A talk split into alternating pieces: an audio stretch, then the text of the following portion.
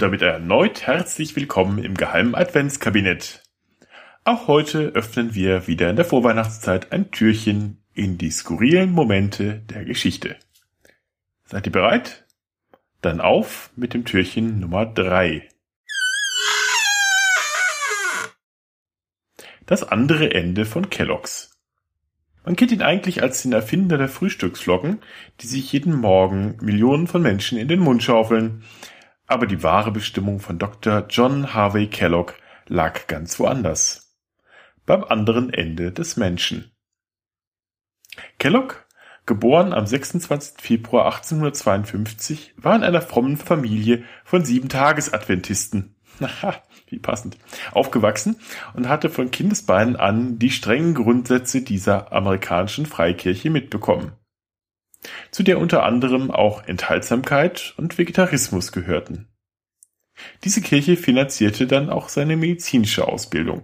Als er 1875 die Doktorpromotion in der Tasche hatte, machte er sich auf zum Health Reform Institute in Battle Creek. Er wollte dort als junger Arzt anfangen. Dessen Gründer, das Ehepaar White, hatten ihm teilweise zuvor das Studium finanziert. Ein Jahr später übernahm er das Institut von den beiden Gründern, denn das Sanatorium stand damals kurz vor der Schließung und hatte kaum Patienten mehr. Mit Kellogg sollte sich das nun grundlegend ändern. Er baute das Sanatorium, nun das Battle Creek Sanatorium, kurz das SAN, zum alternativmedizinischen Zentrum aus, wo er Patienten aller Art mit Kuren versorgte, die der Naturheilkunde, die damals Urständ feierte, entsprachen. So gab es Wasser, Radium und Elektrokuren sowie Behandlungen mit einem von Kellogg selbst erfundenen Vibrationsstuhl. Da die damalige Schulmedizin mangels besseren Wissens zum Teil auch noch mit lebensverkürzenden Therapien hantierte, war daher quasi die Nichtbehandlung oder Placebo-Medizin teilweise erfolgreicher als die richtige. Zudem wurden Schwerkranke im San ohnehin gar nicht erst aufgenommen, was sich sicherlich ebenfalls positiv auf die Erfolgsquote ausgewirkt haben mag. Doch Kelloggs wesentliche Theorie war die von der angeblichen Selbstvergiftung des Körpers. 90 Prozent aller Krankheiten seien durch eine falsche Ernährung und Verdauung ausgelöst. Seinen Patienten verbot er daher folgerichtig Alkohol, Fleisch, Tabak und Kaffee. Stattdessen verortete er ihnen Sonne und frische Luft. Eine Zeit lang hing Kellogg auch dem sogenannten Fletcherismus an, eine vom Millionär Horace Fletcher erfundene Ernährungsweise, die vorsah, jeden Bissen der Nahrung 32 Mal zu kauen. Denn das ungenügende Kauen erzeuge Zahnschäden und Verstopfung.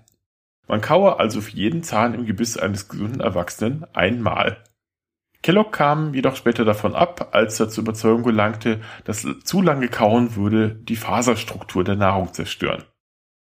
Auf der Suche nach einer gesunden diätischen Ernährung experimentierte er mit verschiedenen Nahrungsmitteln, wie etwa Getreidekaffee, bulgarischem Joghurt oder Fleischersatzstoffen aus Nüssen. Aus letzterem entwickelte er später die insbesondere in den USA beliebte Erdnussbutter. Im Jahre 1878 entwickelte er zweifach gebackene Kekse aus einer Mischung von Getreide und Hafermehl, die er Granula nannte Wenig originell bedenkt man, dass die einzigen anderen Getreidekekse auf dem damaligen Markt ebenfalls Granula hießen, woraufhin Kellogg natürlich prompt verklagt wurde. Er zog die Namen zurück und erfindungsreich wie Kellogg war, nannte er die Getreidekost nun in Granola um. Warum auch mehr kreative Kraft verschwenden als unbedingt nötig. 1894, er hatte inzwischen auch seinen Bruder Will Keith Kellogg mit in den Betrieb aufgenommen, experimentierte er mit seinem Bruder zusammen wieder einmal mit Getreide. Die Brüder hatten dann aber offenbar an einem Abend die Mixtur über Nacht stehen lassen und sahen die Bescherung am nächsten Morgen. Die Getreidekörner hatten kräftig an Wasser aufgenommen. Beide Brüder kratzten sich etwas ratlos am Kopf und beschlossen, na, damit vielleicht ein wenig weiter zu experimentieren. Sie walzten die Körner aus und trockneten sie unter Wärmezufuhr. Die nun knusprigen Flocken servierten sie testweise den Patienten, die davon so begeistert waren, dass sie selbst nach ihrer Entlassung noch nachfragten, ob sie diese tollen Flocken nun auch nach Hause geliefert bekommen könnten. Die Getreideflocken waren geboren. Dr. Kellogg dachte dann lang über einen originellen Namen dafür nach und nannte sie Granose. Na gut, Dr. Harvey Kellogg war auch weniger an dem Produkt als an der Heilkunst interessiert. Es war auch dann schließlich Bruder Wilkes, der das Geschäft mit den Flocken in die Hand nahm. Eine besser schmeckende Variante mit Mais entwickelte, die berühmten Cornflakes, und schließlich 1906 die Battle Creek Toasted Cornflake Company gründete, die die zunehmend beliebteren Kellogg's Cornflakes vertrieb. Und nachdem Will seinen Produkten auch noch den von John Harvey verteufelten Zucker hinzugefügt hatte, zerstritten sich die beiden Brüder so sehr, dass sie nie wieder miteinander sprechen sollten. Dr. John Harvey Kellogg's wahre Obsession war ohnehin nicht die Erfindung von Nahrungsmitteln, sondern das menschliche Rektum. Getreu seiner Überzeugung, dass fast sämtliche Probleme des Menschen mit seiner Verdauung zusammenhängen, die Austauschprozesse der Zersetzung, die in den Restbeständen der fleischigen Nahrung stattfinden, seien für das Problem verantwortlich. Kurz, die Verdauungsorgane seien die reinste Kloake voller Gifte, die es gelte loszuwerden. Sein Mittel der Wahl Darmspülungen.